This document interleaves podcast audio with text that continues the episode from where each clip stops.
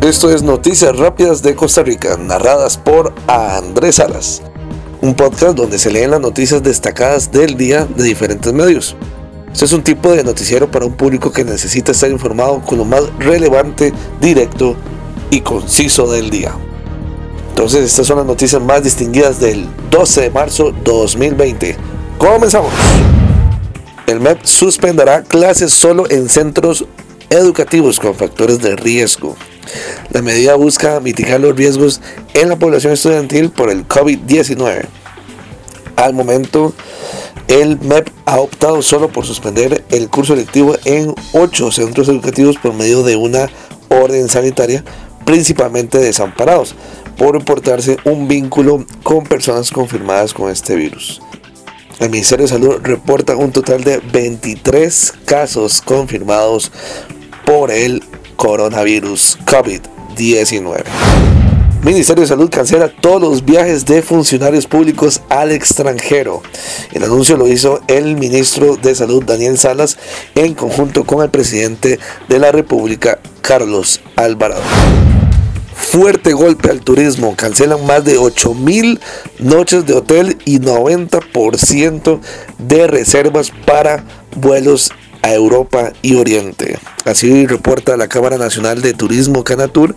La Asociación Costarricense de Operadores de Turismo ACOT también informó sobre cancelaciones importantes de grupos provenientes de Japón y grupos de estudiantes principalmente estadounidenses que buscaban disfrutar sus vacaciones de verano en el país.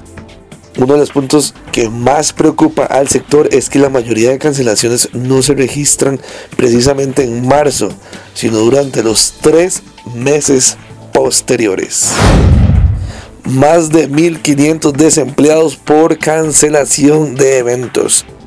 La cancelación de eventos masivos como conciertos, ferias, expos y otros afectan no solo a los usuarios y a los artistas internacionales, sino también a los trabajadores del sector de seguridad, edecanes, anfitriones y demás, llegando a más de 1.500 personas sin trabajo. Además, varios artistas nacionales sufren la cancelación de sus actividades en diversos puntos del país como parte de las medidas de prevención del coronavirus. Bueno, y siguen los vecinos del barrio del sur con el problema del agua. Esta vez tendrán reunión este jueves para definir si bloqueos por falta de agua se mantienen. A pesar de esta reunión y de los compromisos adquiridos, los vecinos de Atillo y otros barrios del sur como San Sebas y Barrio Cuba desconfían del AIA, pues ya se les prometió lo mismo la semana pasada y no se cumplió. Joaquín Arias vecino y parte del movimiento de los Atillos, confirmó que la reunión entre la IA y la Defensoría no cambió en nada el sentimiento de impotencia ante la falta de agua. Ante esto decidieron mantener una encerrona pactada para este jueves a las 6 y 30 de la tarde con el fin de analizar las medidas de presión que puedan ejercer. Promueven asesor y luego lo despiden. Seguimos con los polémicos asesores Alejandro Madrigal y Andrés Villalobos, ambos investigados por la Fiscalía fueron despedidos.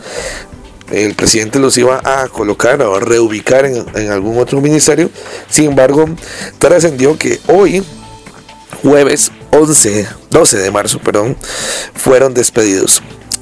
Sin embargo, la diputada del Partido Liberación Nacional, Ana Lucía Delgado, denunció que Villalobos fue promovido previo a su despido.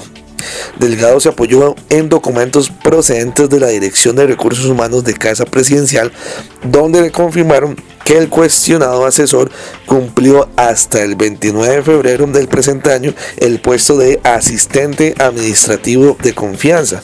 Pero el 1 de marzo, una vez que ocurrieron los allanamientos en la sede del gobierno, pasó a ejercer al cargo de consultor profesional presidencial. Ahí se los dejo. Aplicarán cierres nocturnos en vías cercanas a Rotonda de Garantías Sociales este jueves y viernes 12 y 13 de marzo. Se cerrará el tránsito en los accesos de la rotonda en el sentido Y Garantías Sociales. La medida será de 10 de la noche a 5 de la madrugada del siguiente día, con el fin de colocar la carpeta asfáltica del nuevo paso desnivel. Es una nueva construcción que está por terminar ya y será una buena ventaja para todos los conductores del sector. Bueno, esto fueron las noticias rápidas de Costa Rica narradas por Andrés Salas. Me pueden escribir por Twitter al arroba ansalasram. Un saludo a todos los que ya me están siguiendo en Spotify y a los que no, los invito a que se unan y no se pierdan podcasts de noticias rápidas de Costa Rica. Me han estado recomendando que amplíe temas o hable de un tema en específico, pero eso vamos a valorarlo pero por ahora, muchas gracias por escucharme. Nos vemos. Chao.